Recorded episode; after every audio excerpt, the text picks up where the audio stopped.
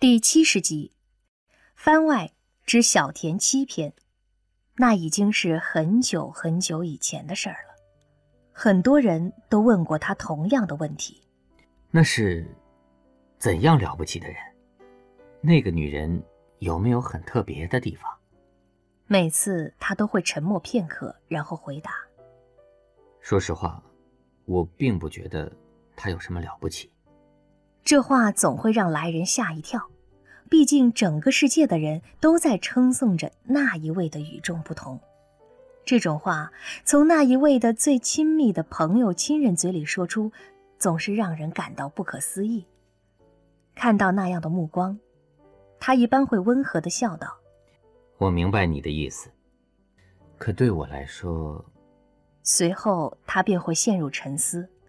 好像真的在努力思考接下来的话一样，每次都要过上很久，他才会轻轻的说道：“不管他对你们是什么样的存在，可对我来说，他只是我最爱的姐姐。”这几乎成为一个惯例。他的家人，他最宠爱的孩子，都不曾在私下同他说过那些，因为所有的人都潜移默化的知道。那个人是不同的，没有人可以肆无忌惮地说出关于那个人的一切，哪怕是他最亲密的亲人都不能令他打开心房。只是所有人都没想到，有一天他会在这样一个严肃的节目上探讨关于那个人的那些事。巨大的直播间内，无数台准备就绪的机子等待着，追光灯随时就位。准备运作，忙碌的工作人员不断在四周穿梭，声音嘈杂。这是一个将面对全世界直播的节目，为了纪念那个改变了整个世界的伟人，一切都是高规格的，没有人敢有丝毫懈怠。不知为什么，在听到“伟人”这个称呼时，他真的很想笑，忍不住想。如果是刘亚楠听到这样的话，会怎么吐槽？想必刘亚楠一定会皱着眉头说：“这些人是不是没正经事可以做了？只是五十周年而已，有什么好纪念的？”在一阵响亮的提示音后，明亮的灯光打在了他的脸上，地上是被拖得长长的影子。他望着自己的影子。一瞬间，有些恍神。随着倒计时的开始，正襟危坐、一脸严肃的主持人，无比谨慎地问道：“您是当时他身边非常亲近的人，这次特意邀请您过来参加这个节目，是想请您回忆一下当时与他相处的点点滴滴。”在那一瞬间，全世界。不知道有多少双眼睛望着他，在众目睽睽之下，他沉默了一下，像是想起了什么，很轻的笑了。其实，第一次相识并不怎么美好，我还吓到他了呢。如果时间有印记的话，在若干年后回忆的时候，他可以打开那个叫做“沉默的孩子”的标签。在遇到刘亚楠之前，他的人生只能用乏善可陈四个字来形容。跟所有基因有缺陷的孩子一样，他一出生便被遗弃。他不知道自己是谁，从哪里来。这里的每一个人都会知道自己的基因起源，唯独他是一个谜。便是福利院的人，从庞大的数据库中都无法搜索出他的一丝信息，甚至连相似信息也没有。那便意味着，他不光追溯不到自己同基因的上一代，甚至连上一代的亲属也是完全没有的。那是一种无所适从的茫然，好像心里空了一块，永远也不可能填补上。随着时间一分一秒的过去，身体在渐渐长大，可在大量的回忆下，他完全想不起那段日子的记忆。在潜意识里，那好像只是生存，而不是活着。孑然一身，没有任何人会关心在意他，他也完全不懂得快乐笑容是什么，也不知道从什么时候起，完全不懂什么是寂寞的他，会在古旧的图书馆里走动。有时候，他会在大理石地面上看到自己的倒影，惨白的脸上没有一丝血色。他的基因是不完美的，他不懂得这会给自己带来什么。可等那些医学界的人找到他的时候，他还是答应了参与那个实验，完全没有一丝犹豫，似乎那就是他应该做的一样。因为，即便自己死去。也无所谓吧。那是一个很普通的日子，普通到他完全不记得究竟是哪一天了。如果能记起的话，他一定在自己大脑里找一处最宝贵的地方，把那一天的记忆一帧一帧的记录下来。先是隐约听到书本挪动的声音，沉静的空间里能够听到那人低声说着。烹饪，烹饪，天哪，那么多书怎么找啊？不知道那个人找了多久。他从书柜间隙中看着那个人，很奇怪，他一点都不排斥这个人来到自己的世界。那人好像没有攻击性，所有的注意力都在书本上。不知过了多久，那个人终于找到了要找的书。他自己也不知道看了那个人多久。时间流逝，光影在这个空寂的图书馆内不断的变换着，一直到天就要暗下来的时候，那个人才意犹未尽的离开。图书馆总有很多过客，本来是没什么的，可那一天过后，他便觉得心里空落落的。幸好，很快那个人又来了，还在那个位置，找着类似的书籍看着。这一次，他没有远远看着，而是坐在离开一些的隔壁，也找了一本书。只是自己翻找书籍的声音打扰到了那个人。那个人走了过来，穿过那些光影，很奇妙。那个人身上没有一丝阴霾。只有温暖的阳光洒在他的身上，那些透过窗子照射进来的光线，那些在静谧空间中悬浮飘逸的粉尘。那个人穿过那些光线，从另一个他完全不懂的世界进到了他的世界，略感诧异的目光，很小心的望着他。无数个日子，只要回想起这一幕，他都会觉得。心悸。那，先生，后来呢？在您把他吓倒后，我特意翻找了许多文献，按那些文献记录，当时是他将您带回了住所吧？听说他还救了您的命。他点了点头，这次没再说什么。他的脑子里只不断想着，如果。刘亚楠在这里，正坐在自己对面的话，那么刘亚楠会是什么样的表情？只怕早已经坐不住了，浑身如同长了草一样难受，忍不住对他使眼色，似乎是在抱怨：“要不要这么长，这么无聊啊？还不如回去看本书，学学怎么烹饪呢。”记忆好像溢满了，因为离得太久。甚至分辨不出哪些是真实的，哪些是自己的想象，只知道，从惊恐到亲近，刘亚楠用了寥寥几个简单的动作表情。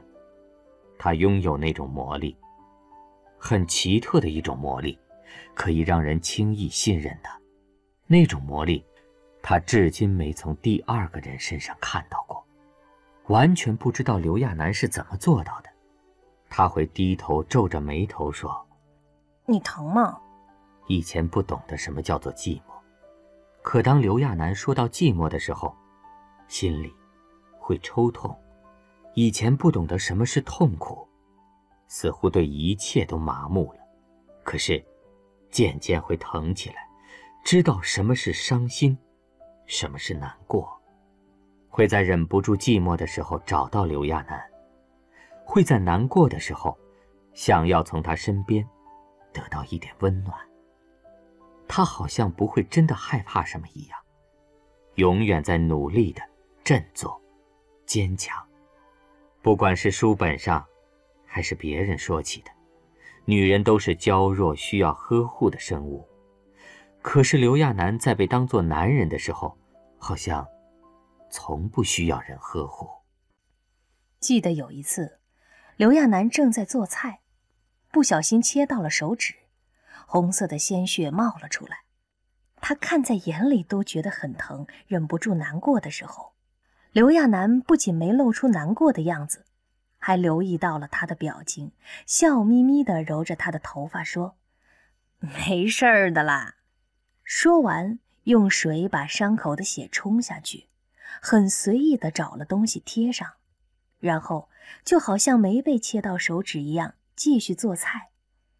一边做还一边说：“哎，都怪我自己太笨了，下次还是要小心一些。”乐观、快乐，似乎可以传染。不知道从哪天开始，只要望着刘亚楠，他便会觉得快乐。喜欢看着刘亚楠哼着歌做菜，喜欢看他活泼地做着所有的事情。他的微笑，他对自己和声细气的说话，还有从他眼中流露出的关切，都让人觉得温暖。以前总是冰凉的手指。不知道从什么时候开始不再冰凉了，手指渐渐有了更多的感觉，以前完全不懂的情绪也慢慢生根发芽，会明白，原来人可以那么痛苦，也可以那么快乐，一切都变得不同了。很奇怪，在自己还不知道刘亚楠是女人的时候，他已经改变了自己的人生。刘亚楠虽然总说自己笨手笨脚的，可是他从来没觉得他哪里笨过。不过，目光有些迷茫起来，他似乎又不敢肯定刘亚楠是不是很笨。那个人呢？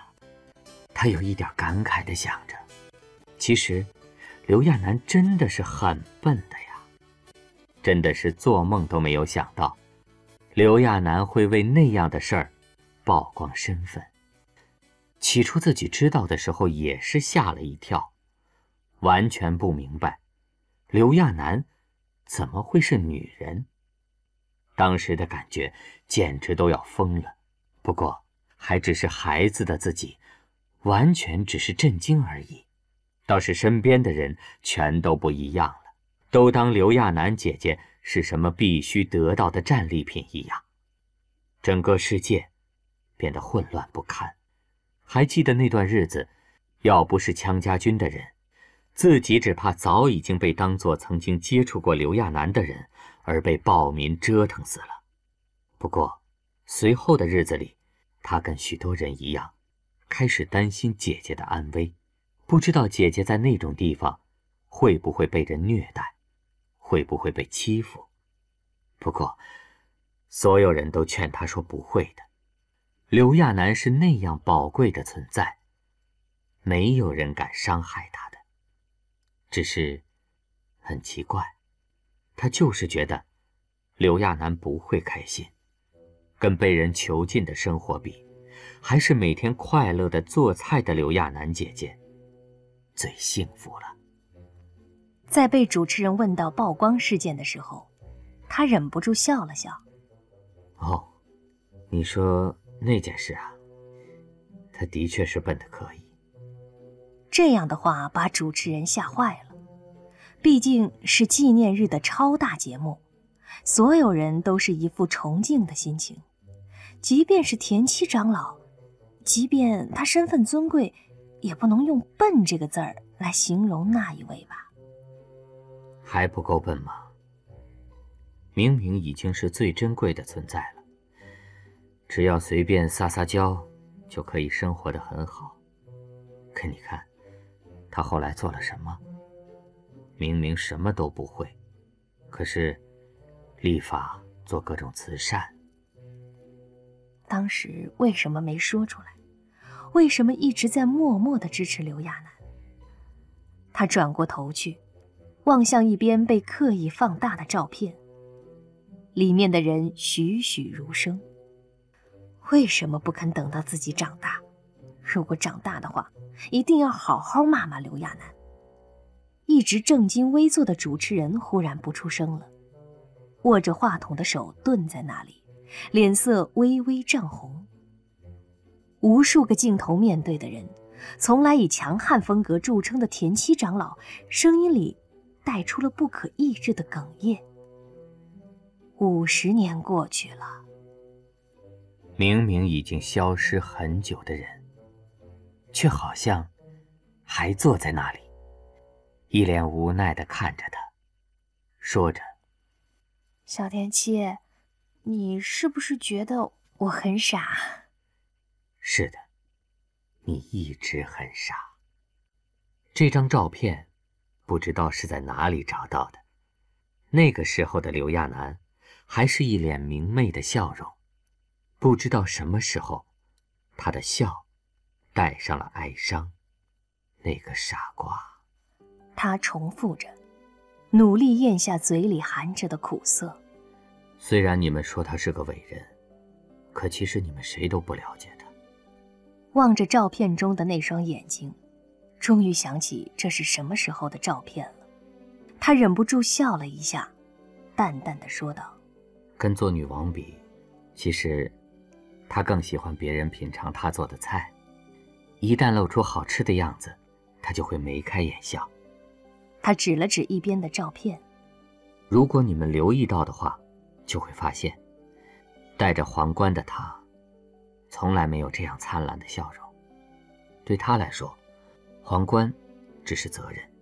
想了想，他继续说道：“不管他是谁，做过什么。”把这个世界改变成了什么样子？可对我来说，她只是我最爱的姐姐。她有没有历史书写的那样伟大，那样夸张，对我都没有意义。在我心里，她只是我唯一的亲人。说完这些，他目光清浅地望向主持人：“你还有别的想知道的吗？”主持人已经惊讶的说不出话来了。还是经过后台的提示，才赶紧微笑着说道：“谢谢您，说出心目中的刘亚楠女王。”有些不知该如何开口，主持人紧张的握紧话筒：“您应该看到过一些历史学家的争论，可是不管争论的过程是什么样的，对我们来说，他的到来改变了这个世界，让人拥有了希望。”主持人把面孔扭向下面的观众。除了台上，台下各种名流学者也在场呢。我想每个人都会有自己的判断。其实我在很小的时候，并不懂得他有多伟大，只知道我的父母会把他的照片贴到我的床头。对了，我的妈妈便是第一批再生人。所有关于刘亚楠女王的事迹，我都是从妈妈嘴里知道的。对于我来说，那不是一个很遥远的人，因为妈妈对我说。那时候的他，一直觉得，那应该是母亲。深吸一口气，主持人努力微笑着。在这个很有纪念意义的日子里，我衷心希望，在若干年后，当他苏醒的时候，这个世界，会如他所希望的那样美好，充满生机。作家金大的长篇小说《全世界只有一个你》，到今天就全部播送完了。演播：小爱、李璐，制作人小曾，监制傅纯。感谢您的收听。